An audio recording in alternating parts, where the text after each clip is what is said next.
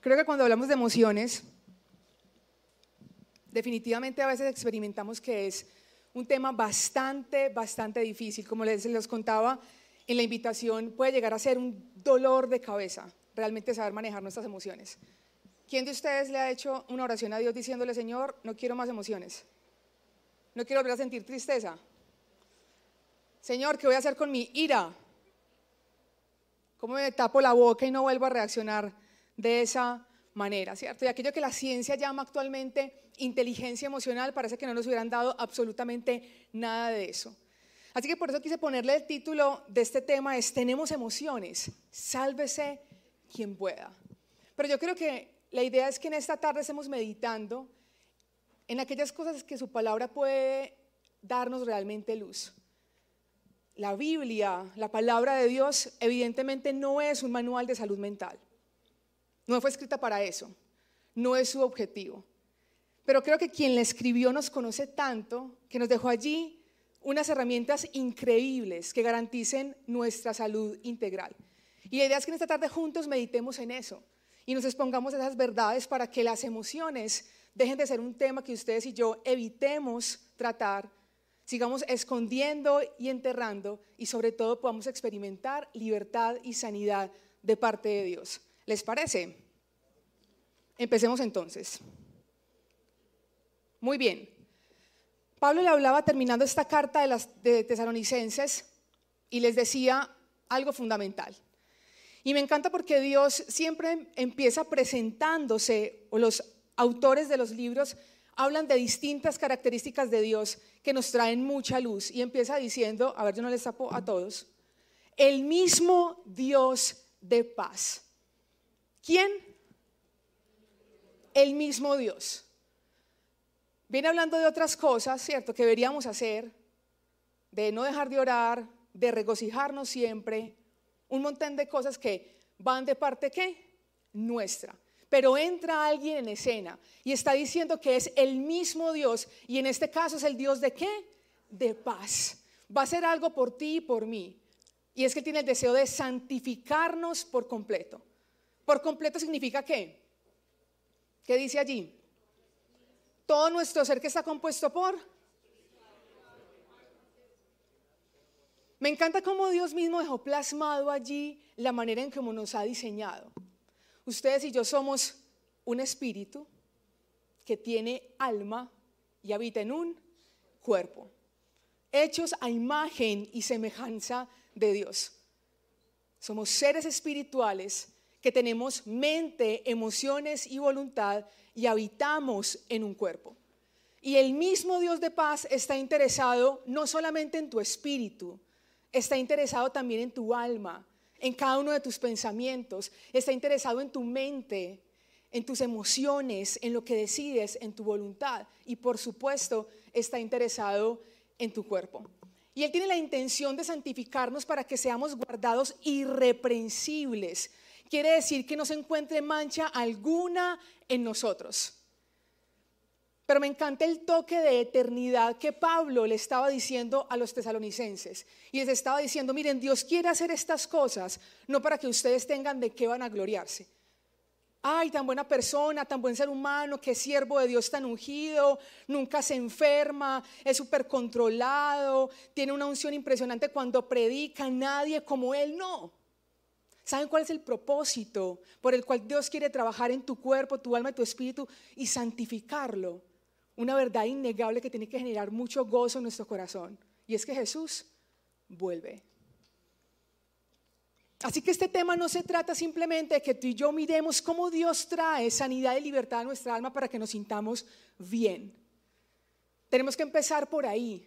Y es que Dios tiene que trabajar en nuestra vida, en nuestra estabilidad, en nuestra libertad, en nuestra salud integral, porque hay un evento mucho más importante que nuestro propio bienestar. Y es que el bendito Dios que se metió la mano al bolsillo y pagó la deuda eterna que teníamos con Él, va a volver. Jesús vuelve. Y esa es la realidad por lo que Él quiere traer su paz y santificarnos por completo.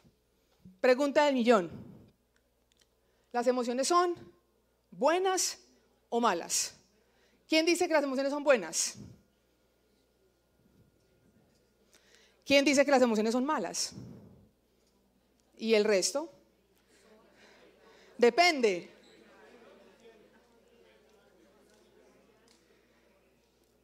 ¿Por qué son buenas o por qué son malas? ¿Quién se atreve a decirnos de los que levantaron la mano por qué es buena, por qué las emociones son buenas? A ver, los psicólogos, André, ayúdanos un poquito.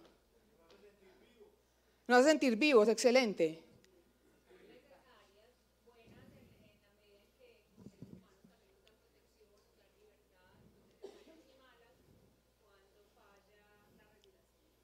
Ustedes son buenas y malas. Última participación por aquí. ¿Qué nos dice Sandris?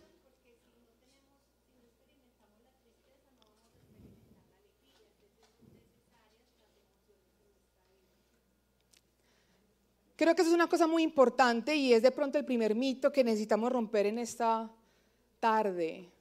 Y es, me gusta mucho como lo definieron por allí. Las emociones no son buenas o malas, las emociones son emociones. Y creo que el hecho de haberlas catalogado tal vez por nosotros mismos, aún muchas veces por las descripciones que se hacen desde el ámbito de la ciencia, hemos creído que hay emociones que tú y yo no podemos permitirnos. Porque son qué? Malas. Dios me dio el privilegio de nacer en esta casa. Bueno, yo soy un poquito más viejita que esta casa, pero nacer en, en, en una familia donde ya Cristo había sido expuesto, mi mamá tomó la decisión de recibir en su corazón esa obra maravillosa que Dios hizo por nosotros y crecí en este ambiente y mi mamá siempre estaba con la guitarra ensayando las canciones, tuve ese privilegio de, verla adorar al Señor y, creo que ustedes también pues la, vieron muchos de ellos y, y a mi hermano igual. Y me acuerdo de una canción de hace mucho tiempo, los viejas guardias acordarán de esa canción que decía, no debe estar triste un corazón que tiene a Cristo. No debe estar triste un corazón que tiene a Dios. Eh. Y yo creo que la intención de quien escribió esta canción tenía mucho sentido. Porque Dios es fuente de gozo, de paz en medio de las circunstancias. Pero ¿cómo te sientes tú cuando estás profundamente afligido y triste y viene la canción? No debe estar triste un corazón que tiene a Cristo. Probablemente la sensación que viene es, ¿será que sí tengo a Cristo? Me estoy sintiendo triste, que nadie me vea, porque entonces van a decir algo de mí. No estoy creyendo, mi fe no es suficiente, etcétera, etcétera, etcétera. Y cuando yo y tú y yo le imponemos una carga más fuerte al manejo de las emociones se vuelve difícil. Y yo quiero decirles que esa es una visión religiosa de las emociones, porque Dios está diciendo en su palabra todo lo contrario, que quiere santificar nuestras emociones.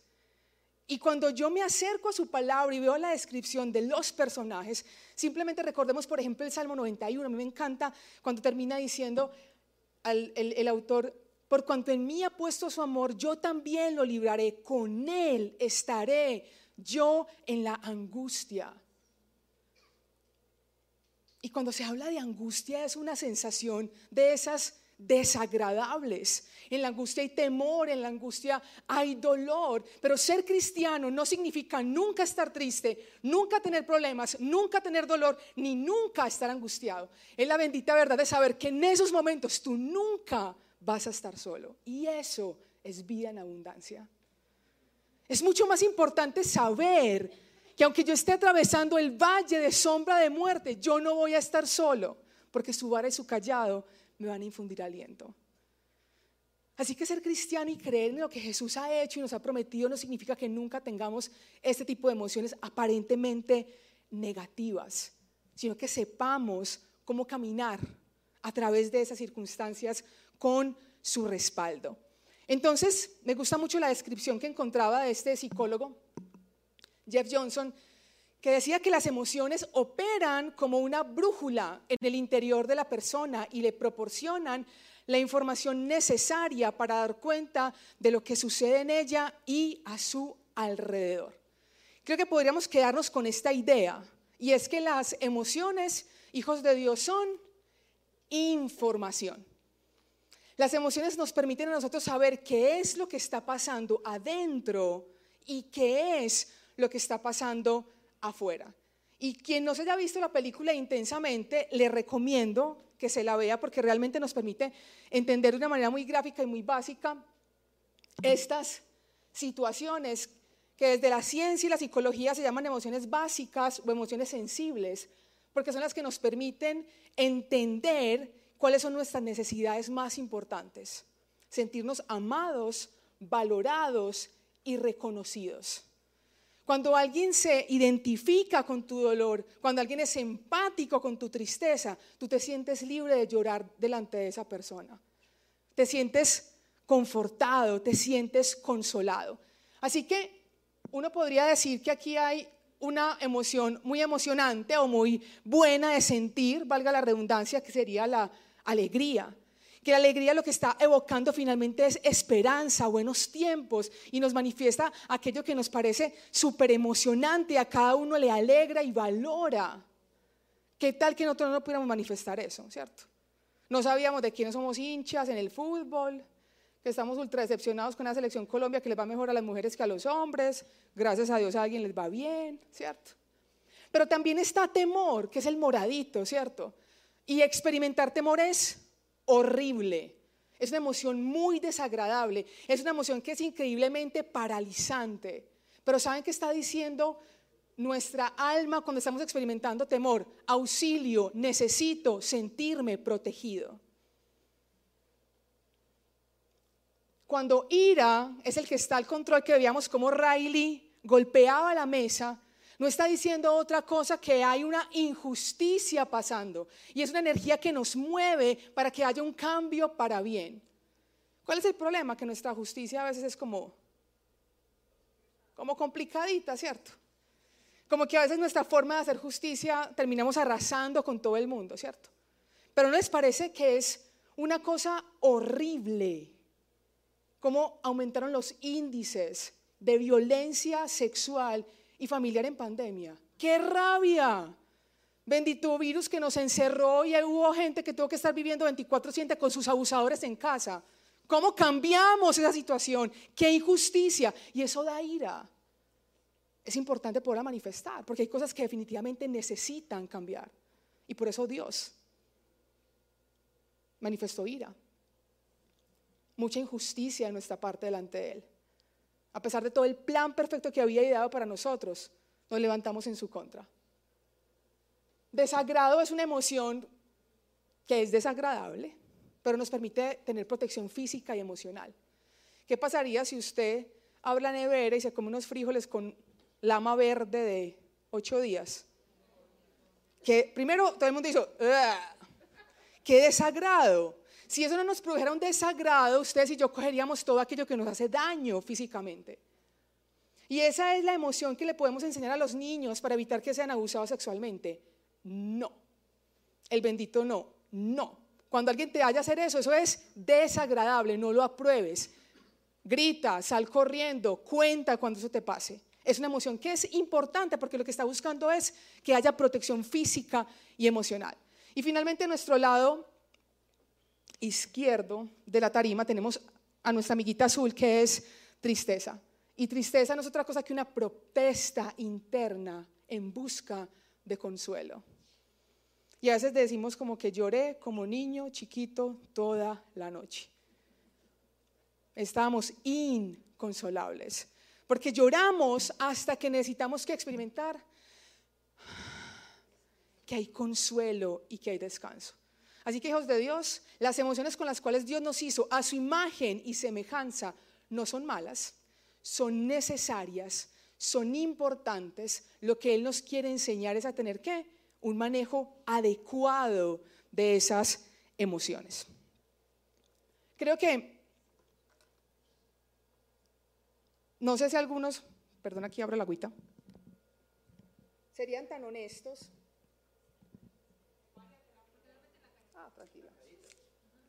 Ah, es la cajita, para eso no hay nada. Gracias, líder. O sea, es imposible que alguien diga que nunca ha luchado con las emociones básicas, ¿cierto? Hacen parte de nuestro diseño. Pero tal vez algunos de nosotros nos hayamos atrevido o reconozcamos que hemos luchado intensamente con esas emociones. Mucho, tal vez más de lo que quisiéramos. Y cuando tenemos una perspectiva o cuando nos enfrentamos a las emociones, me leía un libro de un, consejero, médico consejero, Emlet, que planteaba como un fenómeno que existe y es el síndrome de ricitos de oro. Y en el síndrome de ricitos de oro, la población, digamos, cristiana, ¿cierto? Aquellos que están aprendiendo a desarrollar una fe en Jesús, como que empiezan a gravitar en dos extremos. Como si no fuera suficiente la polarización política, también respecto a las emociones. Y entonces un extremo es el siguiente. Hay emociones que tú no puedes permitirte, la ciencia no tiene absolutamente nada que decir respecto al manejo de tus emociones. Si tú luchas con la ira, con la tristeza y con la ansiedad, tienes un problema de fe. Como le dijeron los amigos de Job, busca cuál es el pecado inconfeso que hay en tu vida. Ni riesgo de pensar que a un cristiano le puede dar una enfermedad psiquiátrica y menos considerar que puedan tomar un medicamento. Porque eso significa que hay falta de fe, hay un pecado inconfeso o algo muy malo que está pasando en la vida espiritual de esa persona. Pero el otro extremo de Ricitos de Oro habla que la neurociencia, la inteligencia emocional y los diagnósticos psiquiátricos, la psiquiatría, que es lo que significa es cura del alma, tiene la visión integral y explica y responde a todas nuestras necesidades emocionales, respondiendo, evadiendo, perdón, la respuesta que el Evangelio tiene y Jesús para cada una de nuestras circunstancias. Yo no sé en cuál de los extremos te puedes estar encontrando hoy. La pregunta es la siguiente. ¿No será que puede haber una visión un poquito más mediana? ¿No puede haber una visión un poquito más central? ¿No podría haber una visión un poquito más que no nos mantenga peleando al respecto de los unos de los otros, de pronto murmurando los unos de los otros y juzgándonos? Y teniendo poca gracia a la hora de ministrar a otros. Hijos de Dios, yo creo que sí. Porque cuando la ciencia es entendida correctamente y la palabra de Dios es interpretada correctamente, no chocan. Bien, Pablo se lo decía a los romanos empezando el libro. Porque las cosas invisibles de Él, su eterno poder y deidad, se hacen claramente visibles desde la creación, siendo entendidas ¿qué? Por medio de las cosas hechas. Hay un libro de David Marchea que se llama Detrás de cada puerta, ¿cierto? Detrás de cada puerta que la ciencia abre, si lo hace correctamente, termina encontrando a Dios. Que toda la respuesta la vas a encontrar ahí. No, la ciencia tiene una visión limitada, claramente. No quiere decir que sea mala ni sea mentirosa. Yo no sé ustedes, hijos de Dios, con qué están luchando en este momento. No sé si de pronto te estás enfrentando a eso, ¿cierto? A tener temor de pronto a consultar porque ¿qué van a decir de mí? A que tú mismo te juzgues y te cuestiones respecto a tu propia vida de fe. Porque experimento esto si yo estoy creyendo y estoy orando y estoy ayunando. Pero cuando yo me voy a su palabra y ya no quedo como con la perspectiva de lo que yo pueda venir de mi bagaje antes de conocer a Cristo y aún en el desempeño, lo que cada uno hacemos, sino que nos basamos en su palabra yo me encuentro hombres, mujeres, niños, sacerdotes, jueces, profetas, reyes, mendigos y aún el Hijo de Dios experimentando emociones increíblemente intensas con las cuales tú nos podemos identificar. Gran ansiedad, temor, angustia, pobre control de impulsos, unos trastornos de ira increíbles, unas compulsiones y trastornos de la conducta alimentaria impresionantes. Una vez más lo digo, la Biblia no es un manual de salud mental, Pero a mí algo me está diciendo cuando Dios permitió que ahí estuvieran 11 manifestaciones de personas que dijeron que tenían una ideación suicida y finalmente seis personajes se terminaron suicidando. Claro que no es el propósito ni el diseño de Dios. Pero cuando yo veo que Él permitió que se estuviera ahí escrito, me dice muchas cosas respecto del interés que Él tiene en este tema. Muchas veces lo hemos dicho, ahorita Lili lo veía con esos versículos. Pero es que el hecho de que haya 365 promesas que digan no temas, no es porque Dios está diciendo no tienes prohibido temer, no, todo lo contrario. Dios está diciendo yo sé lo que el temor hace con tu vida. Por eso te lo digo una y otra vez, elige creer y no temas. Pero no es porque no puedas sentirlo. Yo veo el interés de Dios constante porque tenemos una cantidad enorme de promesas que tienen que ver con el manejo de tus emociones y las mías. Pilas con tu ira. Yo soy tu consolador. No estás solo. Ya no vas a ser llamada más desechada ni abandonada. Si tu padre y tu madre te dejaran con todo, yo te voy a recoger.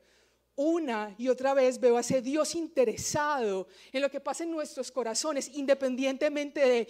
Y estoy segura que si Jeremías, que si Job, que si Moisés pudieron delante de Dios ser honestos y decirle, prefiero que me quites la vida, y maldijeron el día en que habían nacido. Y tú y yo hoy terminamos leyendo de ellos historias gloriosas, es porque lo mismo que Dios hizo con ellos lo puede hacer con nosotros. Porque Dios no te creó para eso.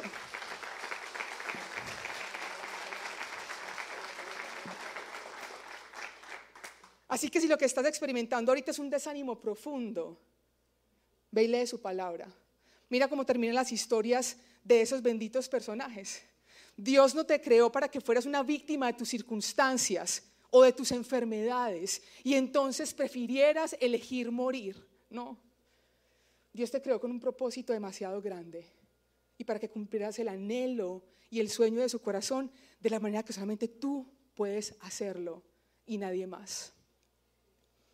Bendito Dios de paz, que quiere santificarnos por completo. Pero hay otra cosa, hijos de Dios, que creo que trae mucho más desafío a nuestras vidas. Y es que si Dios está dispuesto, está abierto a que tú y yo le expongamos lo que sea. Muchas veces cuando yo experimentaba ese temor, Dios me llevaba al Salmo 22 y se los quiero leer. No lo tengo allí en la presentación, pero el Salmo 22, 23 al 24 dice, los que teméis al Señor alabadle, glorificadle, descendencia toda de Jacob Temedlo vosotros, descendencia toda de Israel, porque no menospreció ni rechazó el dolor del afligido, ni de él escondió su rostro, sino que cuando clamó a él, lo escuchó. Tú y yo tenemos un Dios que no nos menosprecia, que no te dice que eres débil y eres pecador por exponerle lo que hay en tu corazón, aún si es una idea de muerte o de suicidio. Dice que no rechaza el dolor del afligido. Dios no se hace loco con tus emociones y las mías no le quedan grande, no se escandaliza, sino que cuando clamamos a Él, nos escucha.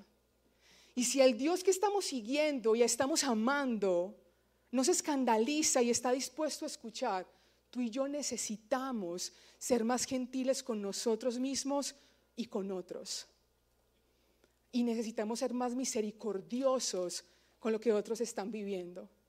Hijos de Dios, muchas veces no conocemos la historia que hay detrás. Y qué fácil es levantar nuestro dedo y decir, ay, ay, ay, como dice nuestro líder. ¿Qué estará pasando con esa persona? Es que le falta oración, es que no ha querido obedecer, es que tiene un pecado inconfeso en su vida y sí, esa podría ser la explicación. Pero Pablo le decía a los Gálatas eso con un amor entrañable y decía, muchachos, Llevemos las cargas los unos de los otros y cumplan así la ley de Cristo. Tal vez tú no sabes lo que es luchar con un diagnóstico psiquiátrico. Entonces sea amoroso y ten gracia y ayúdale a llevar la carga.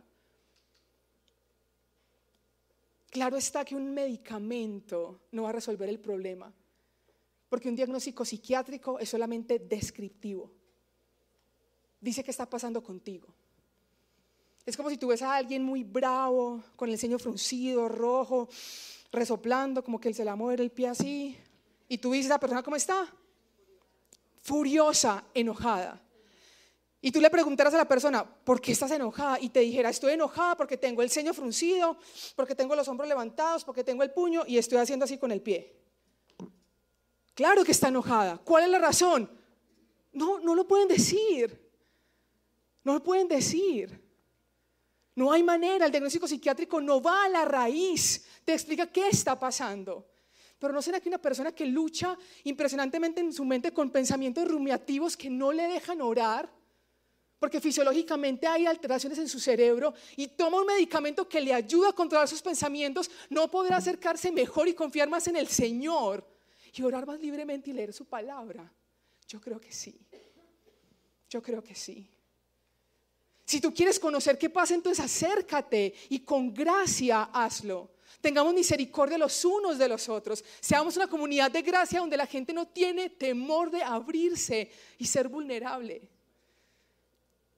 Hijos de Dios, ustedes y yo fuimos heridos en comunidad, en la familia, en el trabajo, en el pueblo, donde haya sido. ¿Saben cómo Dios no nos va a sanar? En comunidad. En comunidad. Jesús un día hizo un milagro increíble y resucitó a Lázaro. Y Lázaro salió de la tumba. Pero ¿saben cómo salió Lázaro de la tumba? Lleno de vendajes de muerte. ¿Y saben qué le dijo Jesús a los discípulos? quítenle ustedes el vendaje. Lázaro ya estaba de nuevo vivo por la vida que Cristo había impartido, pero todavía olía a qué? A muerto. Y le dijo a los discípulos, amen a Lázaro y quítenle las vendas para que la vida que yo le he dado realmente se manifieste. Hijos de Dios, porque en su palabra hay un principio que está en Hebreos 2 que no se nos puede olvidar. Lo leemos. Tampoco está ahí en la presentación. Al Espíritu Santo le gusta así, entonces nos dejamos llevar por el Espíritu Santo. Y en Hebreos 2,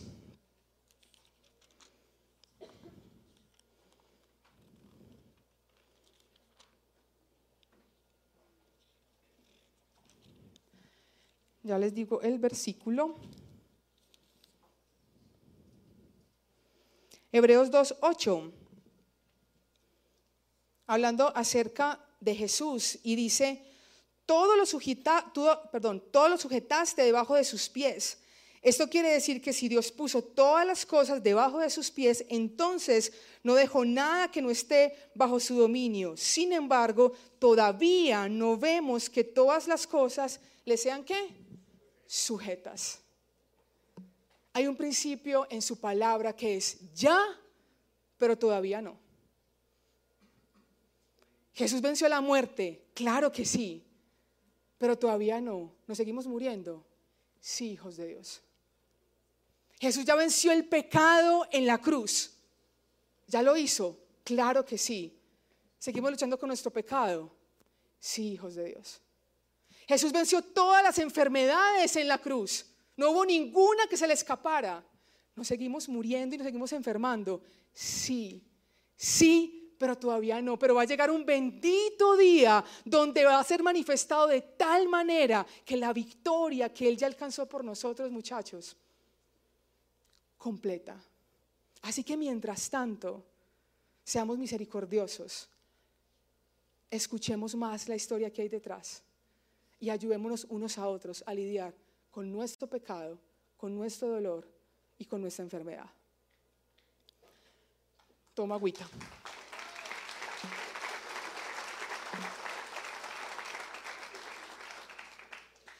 Pregunta, entonces debemos confiar en nuestras emociones ciegamente para que determinen nuestras decisiones y nuestras acciones. No. No son malas, son importantes, son necesarias, pero es aquí donde está el CUI, lo importante de lo que nos han enseñado y un lema de la vida cristiana, no vivas por emociones, aquí. Porque el problema es que aunque nuestras emociones hacen parte del diseño que Dios nos creó, con que Dios nos creó, nuestras emociones están contaminadas por la caída y no tenemos ni idea muchas veces de cómo manejarlas. Y las emociones nos controlan muchas veces. Y hay algo muy teso que hacen las emociones y es que regularmente distorsionan la realidad. Hay emociones que, aunque tienes de frente la verdad de Dios, lo que experimentas en tu cuerpo, lo que sientes en tu alma y el pensamiento que se incuba en tu mente secundario a esa emoción, te hace creer que lo que Dios está diciendo no es cierto o que tal vez no funciona para ti. Dios es paz, pero no para mí. Dios es bueno, pero para otros. Por eso necesitamos es aprender a llevar nuestras emociones delante de Él, para que Él nos diga lo que hay detrás. Miramos unos personajes que les pasó eso, que las emociones distorsionaron la realidad. Vamos entonces a Primera de Reyes 19.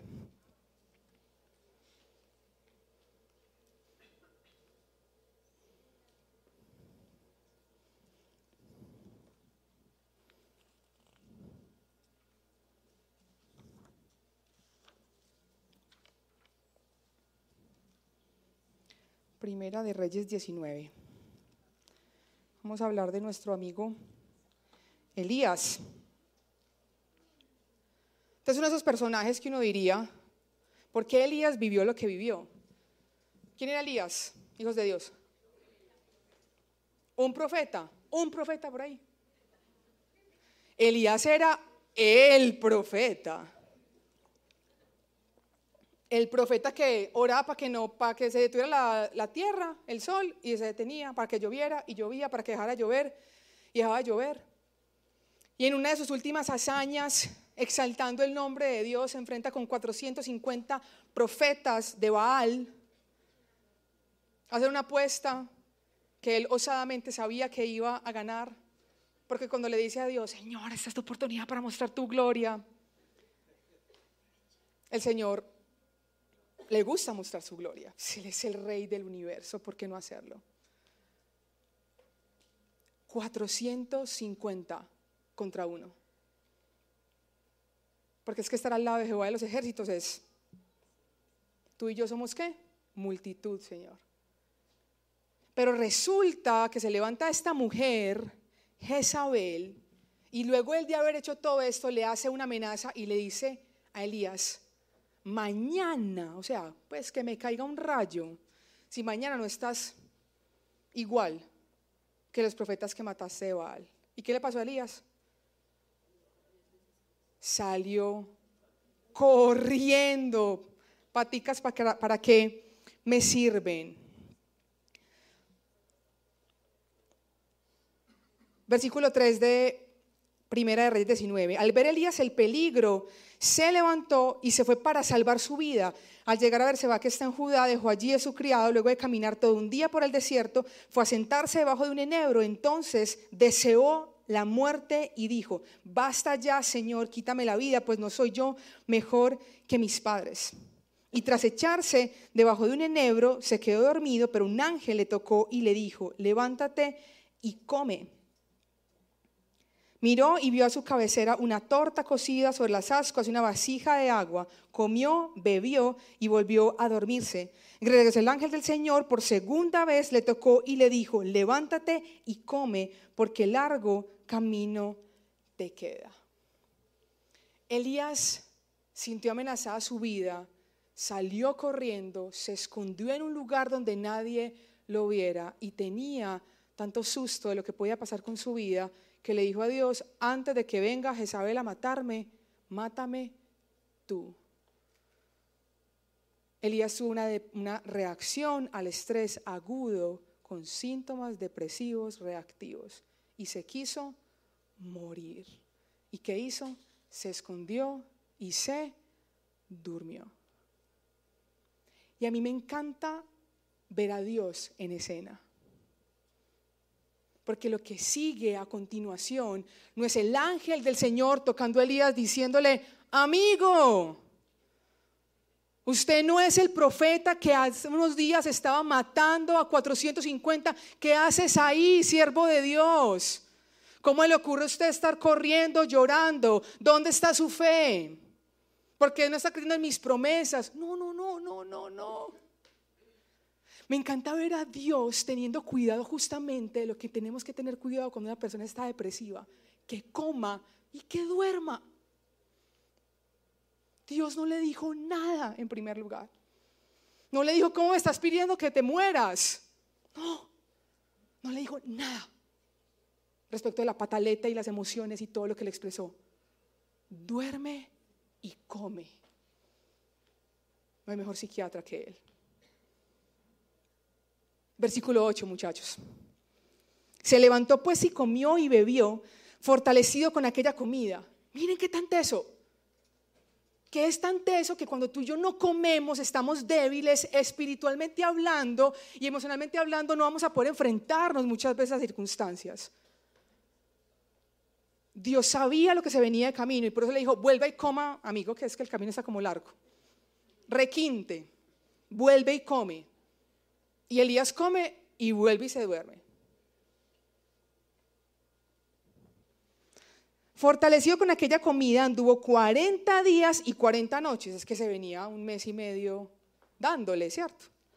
¿Y dónde llegó? Hasta Oreb, el monte de Dios, versículo 9. Y allí se metió en una cueva donde pasó la noche. Yo creo que Dios dijo, bueno, es suficiente, Elías. Mucho silencio, ya comiste, ya dormiste y ahora te encuevaste. Mm. Si te dejo seguir en ese camino, quién sabe cuántos días vas a pasar en esa cueva. Y viene Dios y le hace una pregunta genial ahí al final del versículo 9 y le dice, ¿qué haces aquí, Elías? ¿Saben a veces qué tenemos que hacer con otros antes de juzgar? Antes de decirle por qué hace mes y medio no vienes a la reunión. Es, ¿cómo estás? ¿Qué tienes? ¿Cómo va la familia? ¿Cómo te ha en el trabajo? Dios hizo eso con Elías. ¿Qué haces aquí, Elías? Él respondió, he sentido un vivo celo por el Señor, Dios de los ejércitos, porque los hijos de Israel han dejado tu pacto, han derribado tus altares, han matado a espada a tus profetas y solo yo he quedado y ahora me buscan para quitarme la vida. Y me encanta lo que Dios le dice. Vamos a seguir hablando, Elías, pero sal de la cueva. Conversemos, pero no metido en ti mismo, no ensimismado. Ven, hablemos. Ven, abre la Biblia. Ven, conversemos. Sal. Sal de la cueva. Y ahí nos habla todo ese versículo 11, 12 y 13 que pasó el terremoto, que pasó el torbellino un montón de cosas. Y ahí no estaba la palabra de Dios. Pero finalmente, ¿escuchó de nuevo qué? Un silbo. ¿Y qué había en el silbo? La misma pregunta. La misma pregunta que Dios le había hecho a Elías encuevado Luego lo invita a que salga y le dice, ¿qué haces aquí a Elías? ¿Y cuál fue la respuesta de Elías? La misma. Pero me encanta porque Dios ya había visto la historia que había detrás.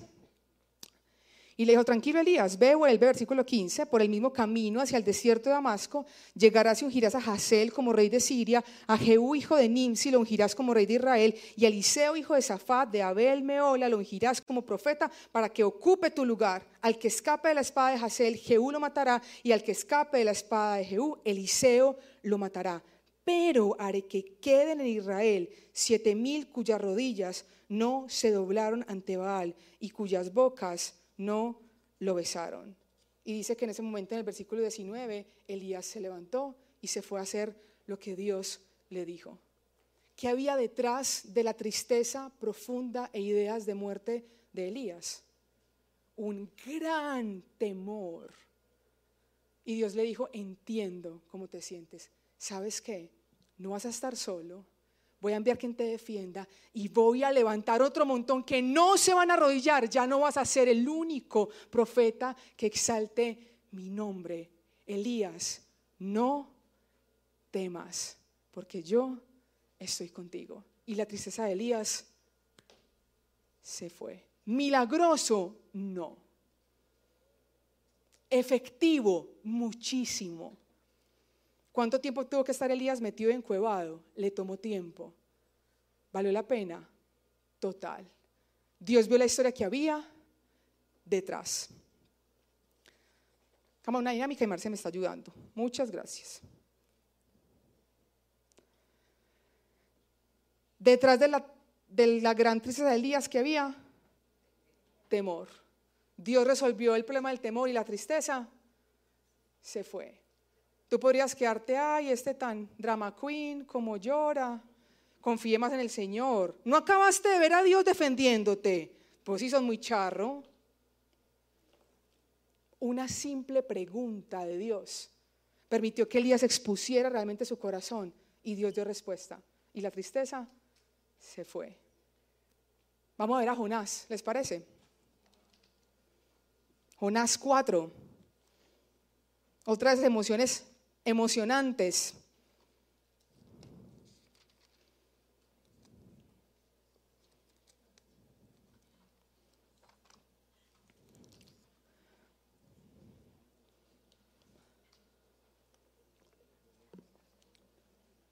Jonás era otro profeta. Hoy traje de ejemplos puros profetas. A diferencia de Elías, Jonás era un profeta bastante particular. Digamos que Elías tenía unas tendencias depresivas.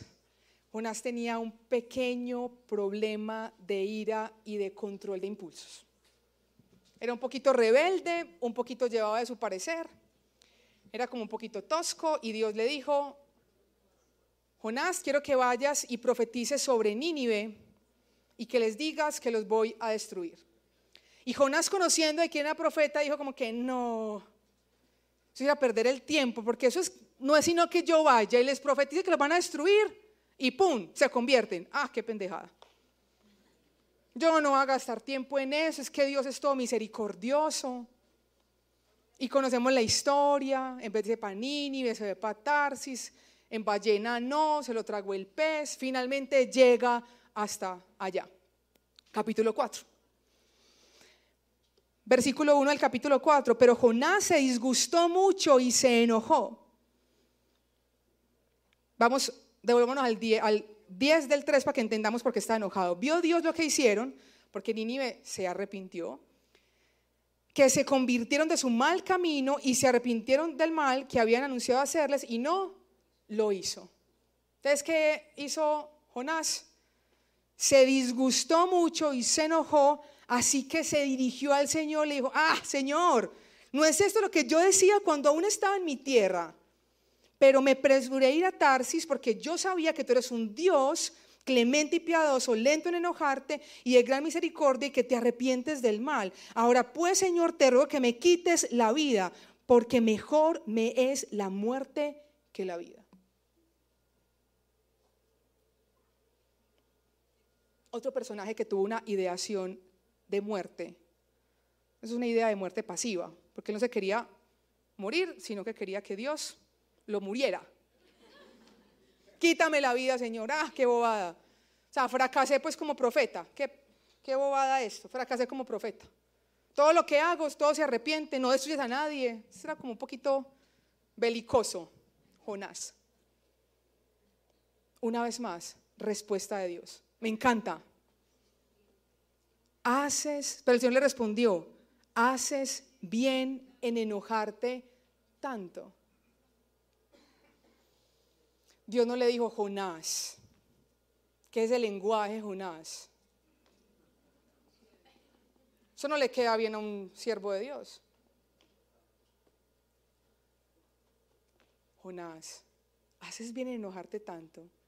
Jonás, ¿por qué estás tan bravo? Dios siempre está interesado en qué hay detrás de tu emoción, porque Él sabe que la reacción primaria no lo es todo. Él sabe que hay algo más detrás. Finalmente sabemos que Jonás hace, Dios hace que crezca una calabacera, ahí para Jonás esperando a ver si se destruía. Dios a Nínive, y llega un gusanito y se come la calabacera, y Jonás le vuelve a dar la rabia, no, o sea, ni esto pues me sale, ahora me va a quemar la cabeza y maldijo a la calabacera y maldijo al gusano y volvió a decir a Dios, me quiero morir, o sea, no me fluye pues ni una. Jonás, ¿por qué estás tan bravo?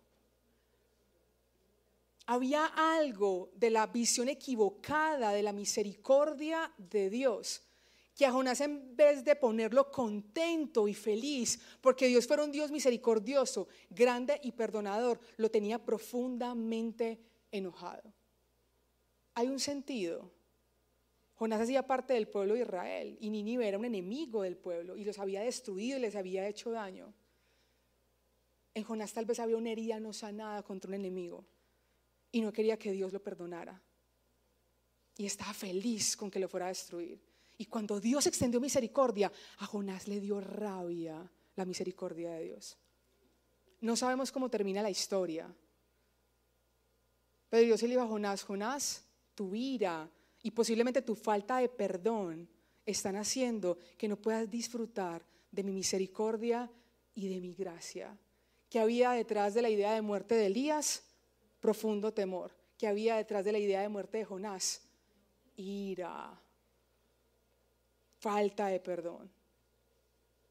Por eso, hijos de Dios, es que ustedes y yo no podemos confiar plenamente, ciegamente en nuestras emociones. Siempre, casi siempre, si no es siempre, terminan distorsionando la realidad. Por eso hay un ejercicio que necesitamos aprender a hacer juntos. Y fue el que hizo David cuando Dios lo confrontó con su propio pecado. Y él escribe el Salmo 51. ¿Por esta Astrid o está dando clase a los juniors? Listo. Te me va a perdonar de que le eche el agua con algo. Mónica, cuando vea la transmisión, le pedí permiso al Señor y no te avisé. ¿Me perdonas? David decía en el Salmo 51, tú amas la verdad en lo íntimo y en lo secreto me has hecho comprender sabiduría.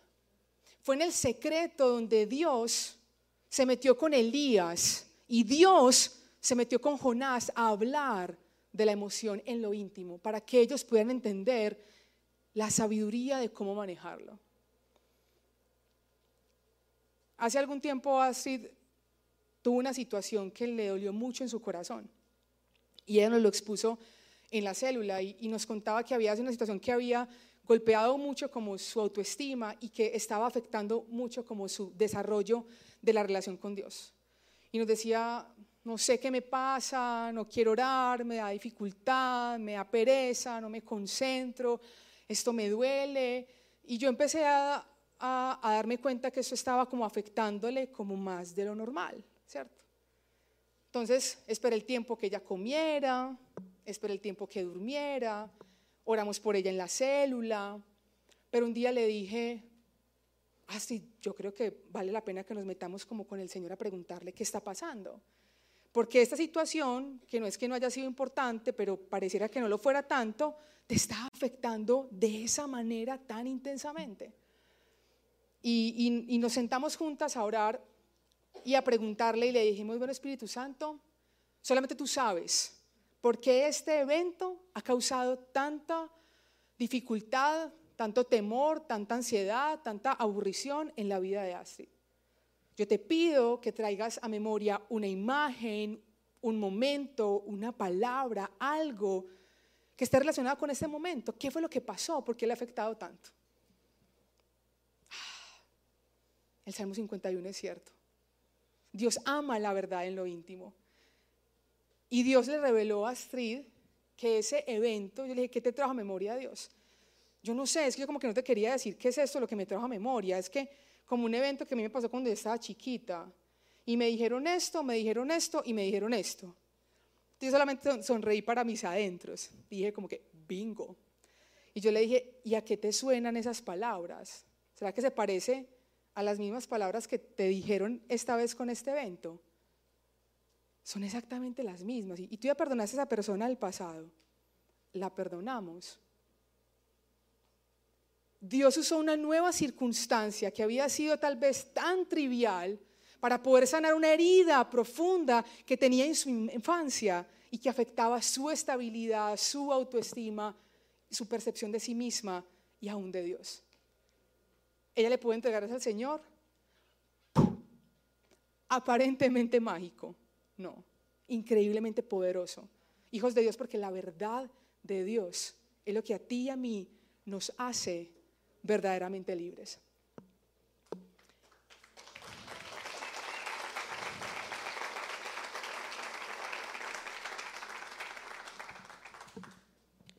Si pongo el micrófono aquí se oye, o si me lo quito se deja de oír en la transmisión. Eso, gracias. Es que necesito mis dos manos. Gracias, amigo. Ella es el amigo.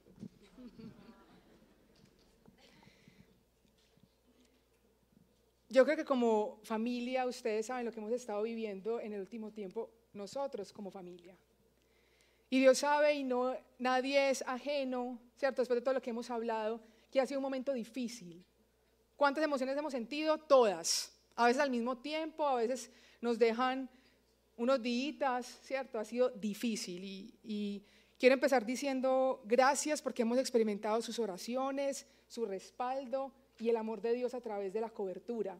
Y, y le doy gracias con todo mi corazón a los íntimos, que ellos saben quiénes son y no hay que nombrarlos para que entiendan que el sustento que, que le han dado a mi vida ha sido increíble. Pero definitivamente en este tiempo, yo les contaba a los del PEC el miércoles que Dios me ha traído estos últimos dos meses solo leyendo salmos. Yo venía haciendo un estudio del Nuevo Testamento y el Espíritu Santo me dijo, conversemos con los salmos.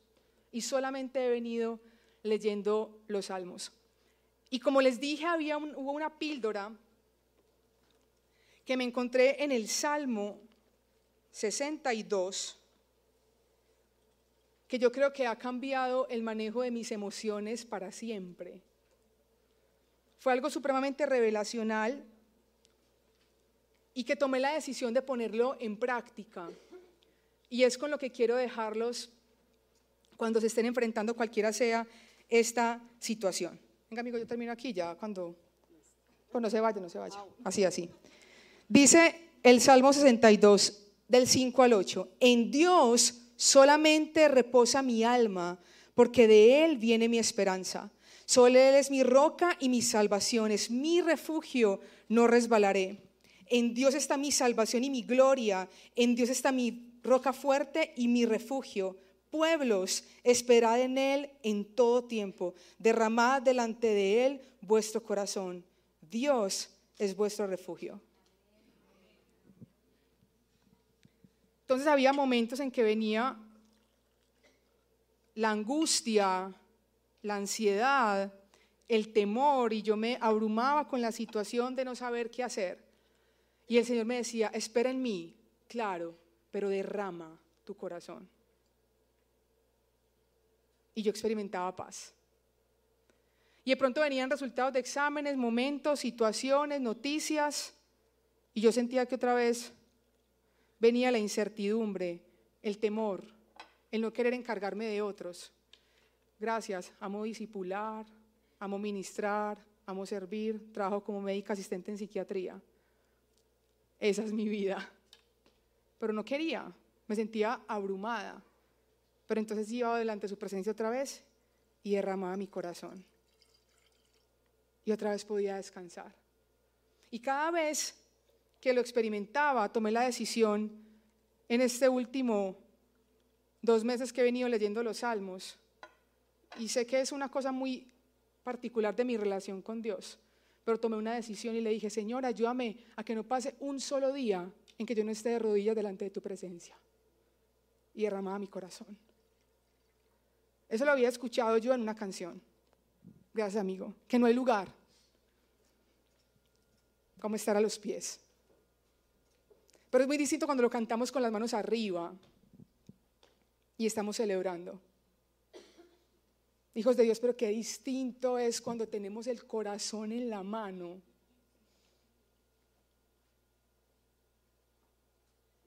Nada, nada se compara a poder mirar cara a cara al bendito Dios de toda consolación y saber que sus ojos no se han apartado de ti. Nada se compara con entrar en intimidad y escuchar a Jesús intercediendo por ti para que tu fe no falle. pero al mismo tiempo diciendo, yo también. Te traicionaron, a mí también. Tienes miedo de que te maten, a mí también. Estás triste porque perdiste a un ser querido, yo también. El mismo Dios de paz es capaz de meterse a lo profundo y oscuro de tu tristeza, tu ansiedad, tu temor, la incertidumbre al futuro y las profundas ideas de muerte con las que vienes luchando hace meses. Y darle un giro. Este ha sido para mí el año de la esperanza. Y he experimentado lo que significa que Dios me sostenga paso a paso. Yo no sé qué vivió David, seguramente cosas más tesas que yo. Pero hacer del Salmo 23 una realidad en mi vida ha sido evidente. Y si estoy aquí hoy es porque es real lo que está diciendo, que aunque hemos andado en valle de sombra de muerte, Él con su vara y con su callado todos los días nos ha infundido mucho aliento. Yo he visto a Dios sirviendo esa mesa. Hemos visto la mesa que Dios nos ha servido en presencia de nuestros angustiadores. Hemos comido esperanza, hemos comido gozo, hemos comido paz. Aunque estén nuestros angustiadores ahí. Yo he experimentado lo que significa que Dios unja mi cabeza que todavía quiera usarme, aunque yo a veces le digo, ay Señor, dame comida y dormida. Pero no hay nada mejor que experimentar al mismo Dios haciendo que tu copa todos los días esté llena. En esa época cuando tú querías que la visita se quedara, le volvías y le llenabas la copa. Cuando querías que se fuera, guardabas el vino guardabas la tinaja. ¿Sabes qué hace Dios todos los días? Llena tu copa para que quieras estar ahí, para que no seas escaso en su presencia, para que quieras meterte en la intimidad y en lo íntimo y Él ahí te muestre qué hay detrás de tu ansiedad, de tu incertidumbre, de tu dolor. Y entonces su verdad te haga verdaderamente libre.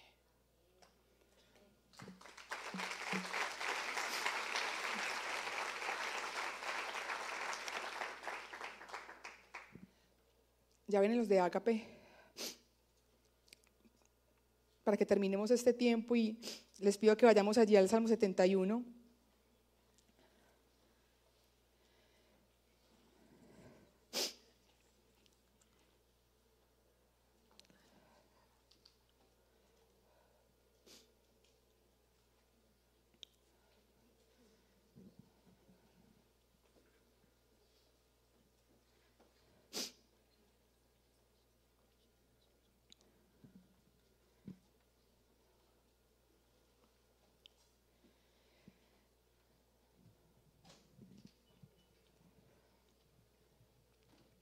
Esta está haciendo mi oración por mi vida y por ustedes y por todos los que nos están viendo en la casa, mi familia que los amo. Mamá, te amo.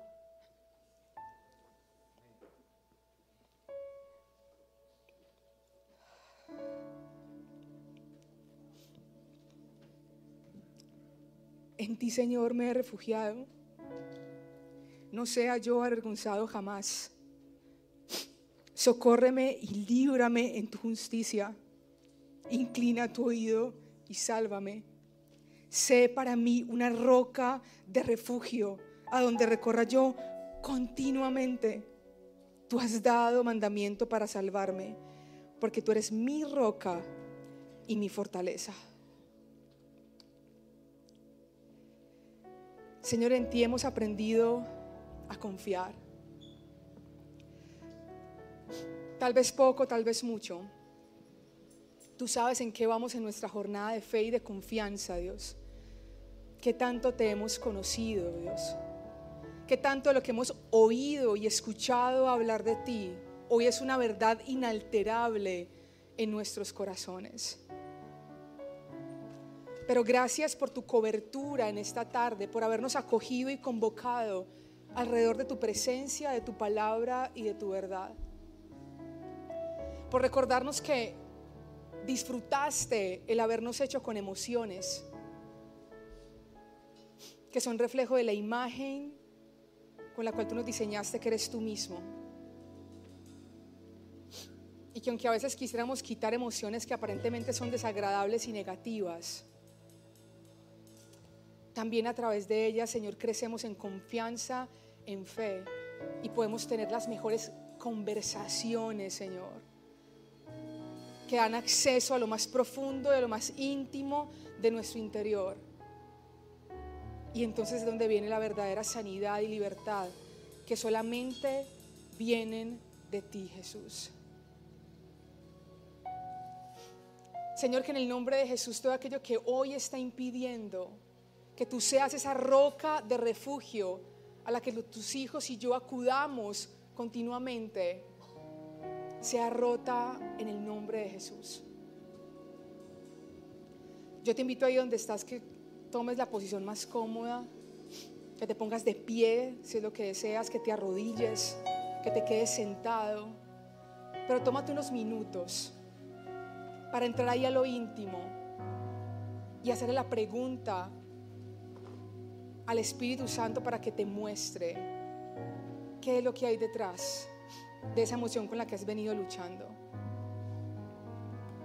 Bendito Espíritu de Dios, Espíritu de verdad. Tú que lo conoces todo, lo profundo de Dios. Ven y trae luz. Ven y muestra, ven y revela. Ven y trae a los corazones de tus hijos, Señor. Palabras, momentos, eventos, Señor. Cosas del pasado, Dios, que parecen aparentemente irrelevantes. Pero en la vida de tus hijos están siendo raíces de amargura, falta de perdón, heridas profundas que han dado origen a comportamientos inadecuados, Señor, a comportamientos pecaminosos delante de ti, que han sido el origen de los trastornos, Señor, diagnosticados psiquiátricamente y que si esa raíz es resuelta, todos los síntomas en el nombre de Jesús van a desaparecer. Solo tú puedes ir a lo profundo del corazón de tus hijos y hablar verdad la mentira que ha estado cubriendo, Señor, esto está siendo quitada por la palabra de tu poder. Ya no hay más juicio para tus hijos. Hoy estamos en un lugar de gracia, de vulnerabilidad, porque estamos delante de tu presencia y tú nos estás haciendo crecer como una comunidad de gracia que juzga menos y sirve y ama más. Que está dispuesto y dispuesta cada persona a oír la historia que hay detrás. Y a que en tu nombre se cumpla ese bendito alelón, el ministerio de los unos a los otros, donde nos amamos los unos a los otros, donde nos toleramos, nos soportamos, nos saludamos, somos hospitalarios los unos con los otros, nos confesamos unos a otros, nos perdonamos unos a otros, nos exhortamos unos a otros, porque ahí es donde fluye tu amor que restaura esas heridas de abuso, de rechazo que hay, Señor, en los corazones de tus hijos. Porque hoy en este lugar está el bendito espíritu de adopción que está echando fuera todo espíritu de orfandad, que ha hecho que tus hijos, Señor, aún conociéndote, caminen aún como huérfanos y como esclavos. Hoy está tu espíritu diciéndole a cada uno de los espíritus de tus hijos, el testimonio más evidente, más claro, más real. Y es que somos hijos de Dios. Y si hijos también herederos, tenemos un dueño, tenemos un padre, alguien que responde por nosotros, que se preocupa por nuestra provisión, que se preocupa por nuestra protección y que nos da sentido de misión y de destino. En ti nunca hay pérdida, Señor. Nuestras heridas se convierten en cicatrices que son hermosas delante de ti y dan gloria a tu nombre. Y a causa de ellas muchos vendrán y que conocer no el bienestar que viene de ti, sino la bendita certeza y seguridad de nunca más estar solos para enfrentar lo que sea que tengamos que enfrentar. Tú ya obtuviste la victoria en esa cruz, Señor. Nada te ha quedado grande. Todo lo has vencido. Eres grande, eres poderoso, eres excelso. Tú gobiernas sobre el temor, tú gobiernas sobre la tristeza, tú gobiernas sobre la ira, tú das control porque nos has dado un espíritu de dominio propio. No es cierto que nuestras emociones nos controlan, las sometemos a ti, Señor, y en el nombre de Jesús tú gobiernas sobre cada circunstancia, Señor. Tú nos llevas, Espíritu Santo, a ser verdaderamente íntimos, a que se quiten las máscaras de hipocresía, de aparente, Señor, piedad, de querer aparentar de que estamos bien cuando por dentro estamos destruidos, pero tenemos la libertad de venir delante de ti y decírtelo, Señor, no puedo, no quiero. Preferiría morirme que vivir esta circunstancia, Señor. ¿Qué vas a hacer conmigo? Necesito tu comida, necesito tu descanso. Anhelo tu verdad. Derramo mi corazón delante de ti porque tú eres mi refugio, mi refugio seguro en el cual encuentro amparo, en el cual encuentro un amor que me ama, que me edifica, que me sana, que me sacia. Una gracia increíble que aunque me haya equivocado mil veces, vuelve a seguir extendiéndome y me mira con ojos increíbles de misericordia. Ese es el bendito Dios al que adoramos. Ese es el bendito Dios en el cual confiamos. Tú ya nos has salvado de ser dominados por nuestras emociones. Vamos a vivir adorándote, poniéndolas delante de ti, bajo tu autoridad, bajo tu cobertura. Y que con ellas te amemos, que con ellas te sirvamos, Señor. Que con ellas permitamos, Señor, que tú trabajes y sigas esculpiendo a Cristo en nosotros, porque hay una esperanza que no avergüenza, y es que tú vuelves, Jesús, y por tanto nos estás santificando, Señor, por completo, espíritu, alma y cuerpo. Te amamos, te exaltamos, te adoramos, buen Dios.